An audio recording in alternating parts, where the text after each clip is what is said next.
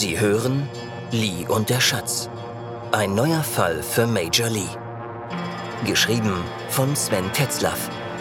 Gelesen von Dirk Jacobs.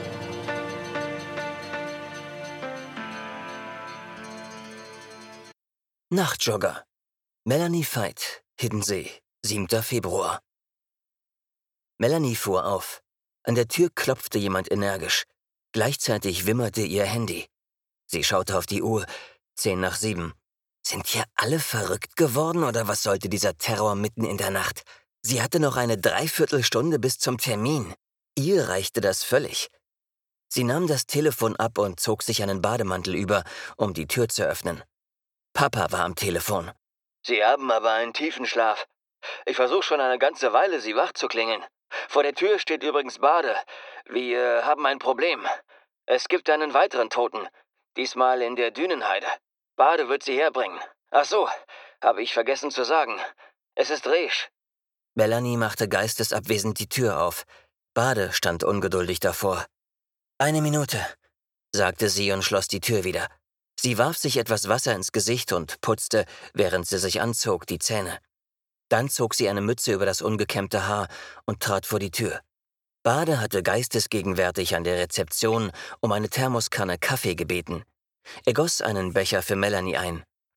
Dann versorgte er sie mit den bislang bekannten Fakten. Der Tote wurde ca. 6.30 Uhr von einem Jogger gefunden, der mit seinem Hund unterwegs war. Er hatte in der Station angerufen, worauf das Gespräch an Bade weitergeleitet wurde. Bade hatte dann Papa informiert und ein paar Minuten später waren sie am Fundort. Dann war Bade wieder los, um Tredder und Melanie einzusammeln. Der Doktor war mit seinem eigenen Wagen zum Fundort gekommen. Parallel wurde die Spurensicherung verständigt. Die würde gleich mit dem Hubschrauber kommen. Auffällig war, dass der Fundort keine fünf Fußminuten vom ersten Tatort entfernt war. Wie kann man in stockdunkler Nacht um sechs durch die Heide joggen? fragte Melanie Bade. Naja, wie Ihnen vielleicht aufgefallen ist, haben wir klaren Himmel, beinahe Vollmond und viel weißen Schnee. Zu der Zeit stand der Mond noch ziemlich hoch, außerdem hatte der Mann eine Stirnlampe auf dem Kopf. So dunkel war das gar nicht. Erst nach dieser Bemerkung fiel Melanie auf, dass das schlechte Wetter aufgegeben hatte. Ihnen stand ein schöner Sonnenaufgang in der Heide bevor. Mit etwas Glück würde der ganze Tag in strahlendes Sonnenlicht getaucht sein. Mit dem Mord an Resch wurde ihre Chinesentheorie deutlich schwächer. Beim Verhör in Rostock war sie sich hundertprozentig sicher gewesen, dem Mörder gegenüber zu sitzen. Ja, sie hatte sich schon manches Mal geirrt. Das kam immer wieder vor. Doch in jenen Fällen war sie sich niemals so sicher.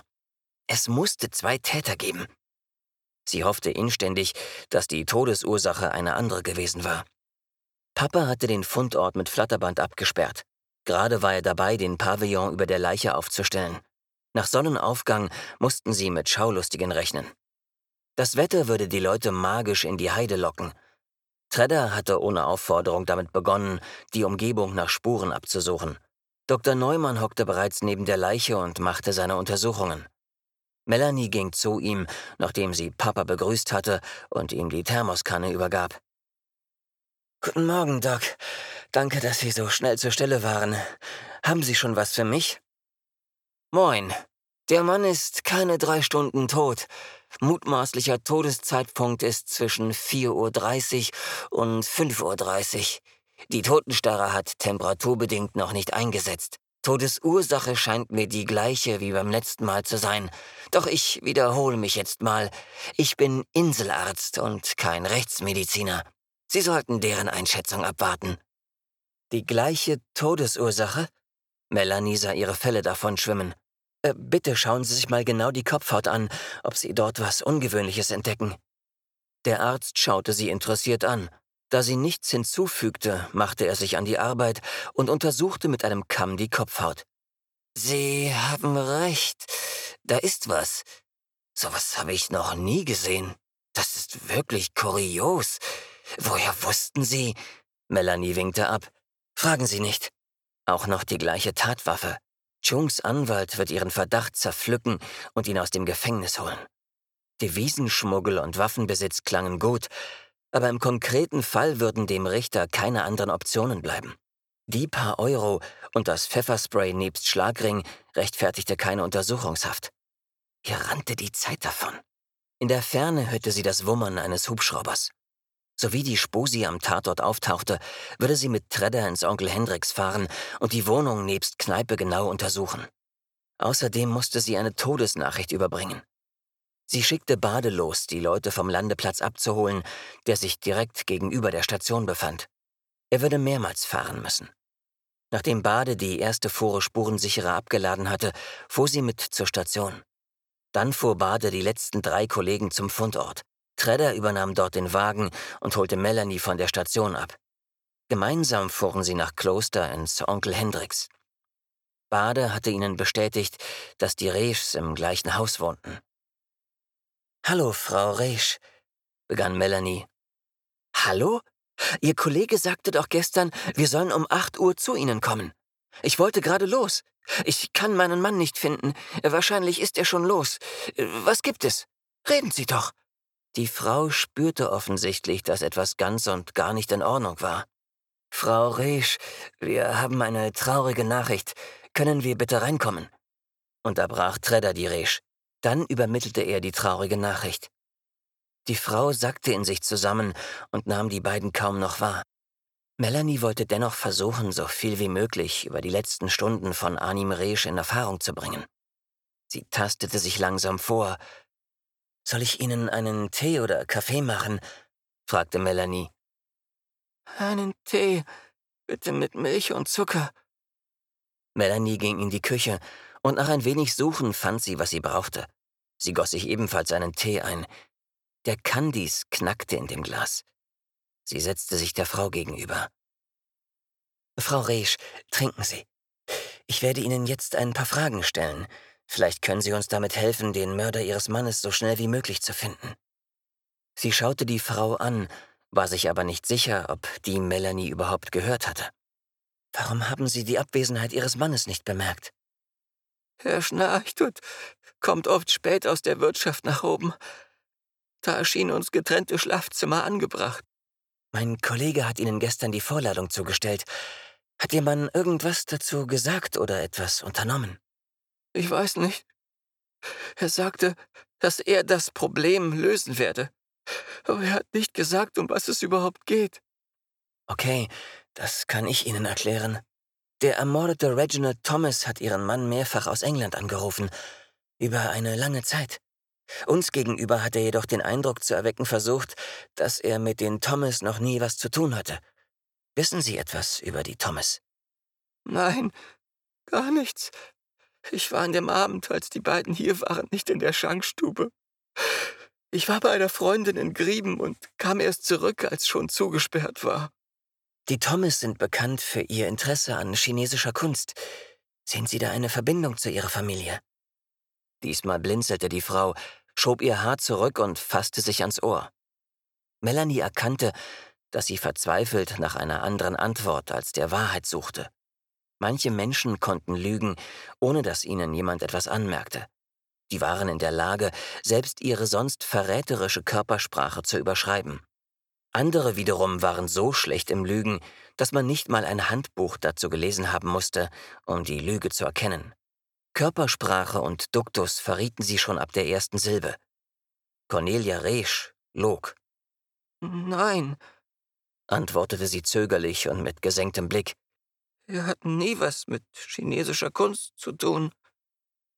Melanie beschloss, sie nicht aus den Fingern zu lassen, als die beiden Engländer hier waren, da haben sie sich für chinesische Sammelteller, die in ihrem Gastraum aufgestellt sind, interessiert.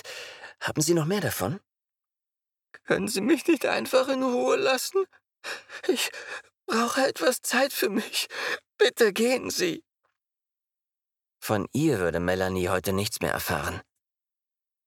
Na gut, belassen wir es dabei. Für den Moment. Bitte zeigen Sie uns noch das Zimmer Ihres Mannes. Sie untersuchten oberflächlich den Raum und nahmen anschließend den Laptop des Mannes und ein paar Unterlagen mit zum Auto. Die Kneipe wurde versiegelt. Wenn die Spurensicherung in der Dünenheide fertig war, musste sie hier nochmal ran. Auch wenn Melanie bezweifelte, dass dies ein Tatort war, Sie suchte nach Indizien für eine Verbindung mit den Thomas und dem Chinesen. Gleichzeitig würde sie einen Durchsuchungsbeschluss für das gesamte Haus bei der Staatsanwältin beantragen. Die Zeit war bereits fortgeschritten. In einer halben Stunde würde die Fähre in Fitter anlegen. Da sie die einzigen mit einem Auto waren, mussten sie Bades Job übernehmen, am Anleger die abfahrenden und ankommenden Leute beobachten und eventuell fotografieren. Diese Ein-Auto-Situation war unangenehm. Vielleicht konnte der Arzt ihnen seinen Wagen zur Verfügung stellen. Papa sollte da mal vorsichtig nachfühlen. Gerade als sie Papa anrufen wollte, klingelte das Telefon. Sie nahm das Gespräch an. Hallo, Frau Kriminalhauptkommissarin Veit meldete sich eine Stimme am anderen Ende der Leitung. Fabian Meyerfeld ist mein Name. Ich rufe aus dem Innenministerium an.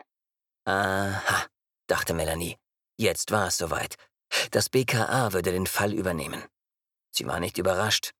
Ein wenig enttäuscht traf es eher. Melanie antwortete, Hallo, Herr Meyerfeld, unbekannterweise. Womit kann ich Ihnen behilflich sein?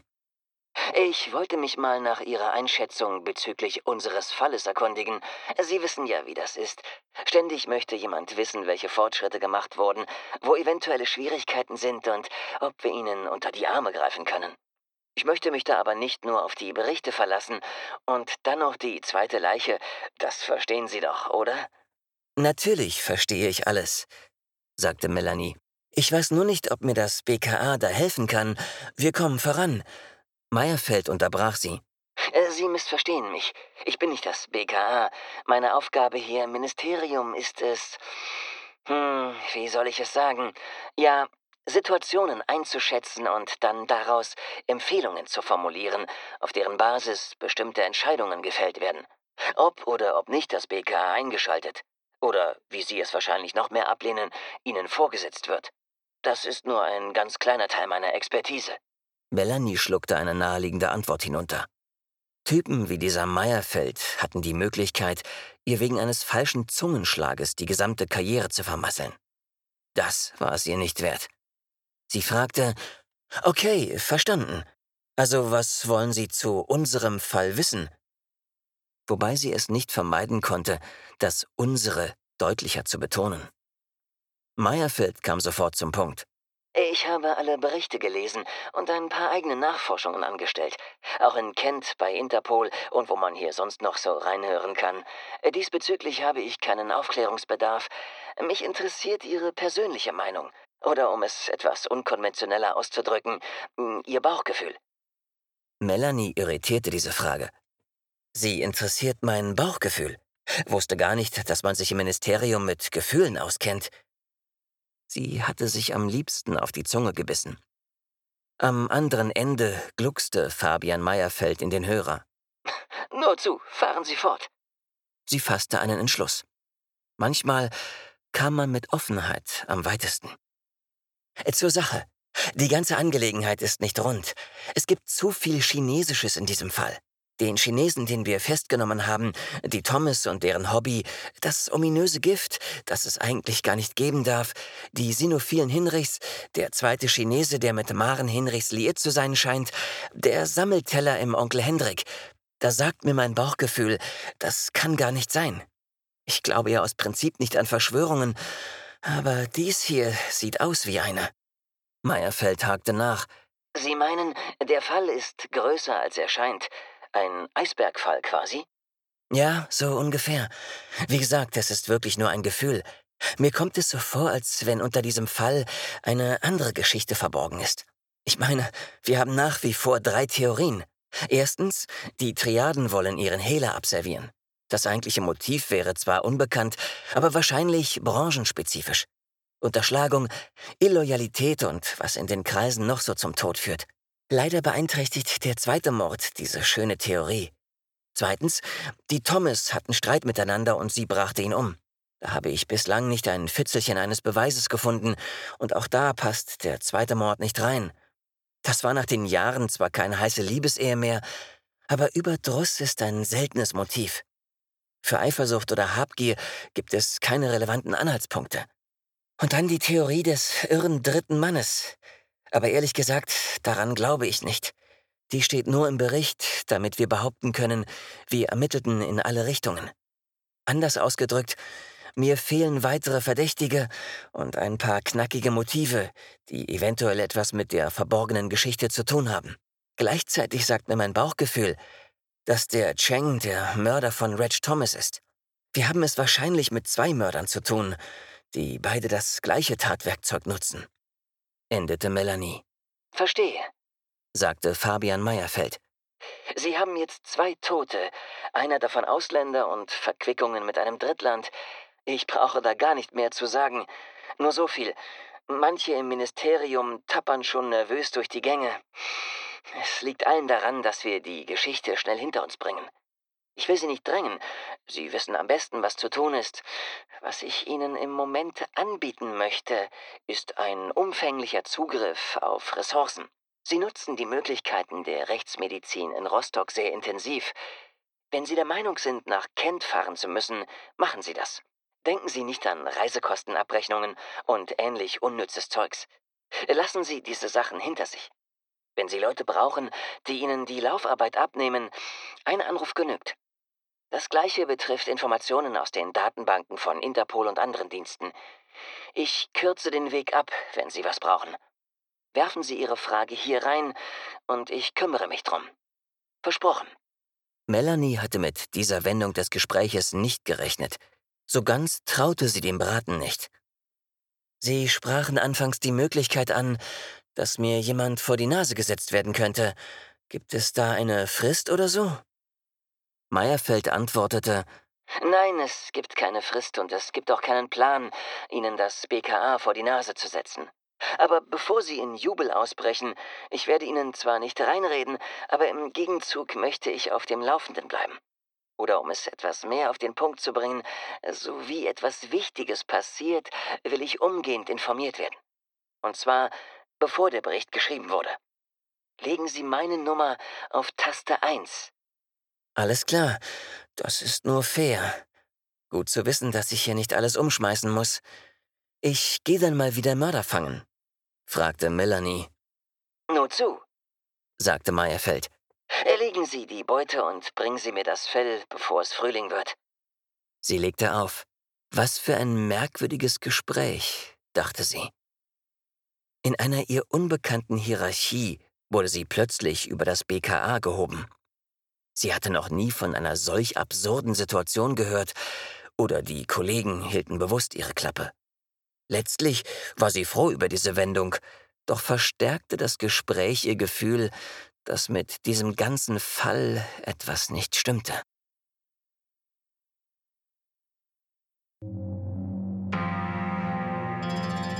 Sie hörten Lee und der Schatz. Ein neuer Fall für Major Lee. Geschrieben von Sven Tetzlaff. Gelesen von Dirk Jacobs. Vielen Dank fürs Zuhören.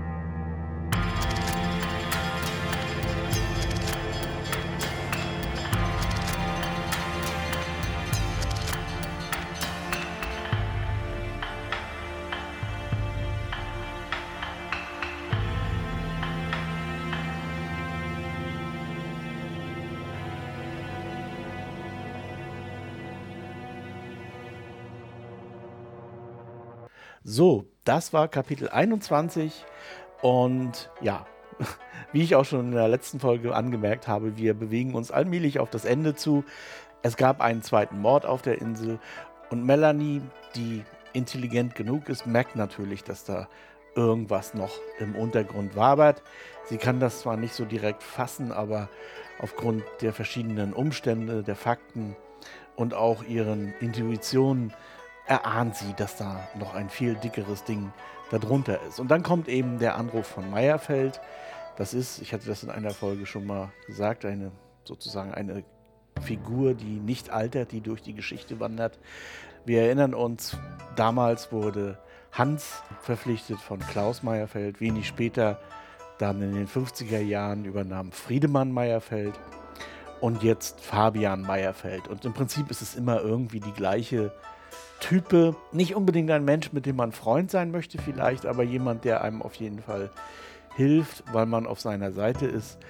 Aber ja, das ist eben diese mh, hm, etwas undurchsichtige Figur des Reisenden durch die Zeit. Jetzt sind es nur noch zwei Kapitel bis zum Ende und im Prinzip könnte man schon herausbekommen haben, wer der Mörder oder einer der Mörder ist. Melanie hat da ja auch schon so ihre eigene These. Okay, soweit und bis zum nächsten Donnerstag.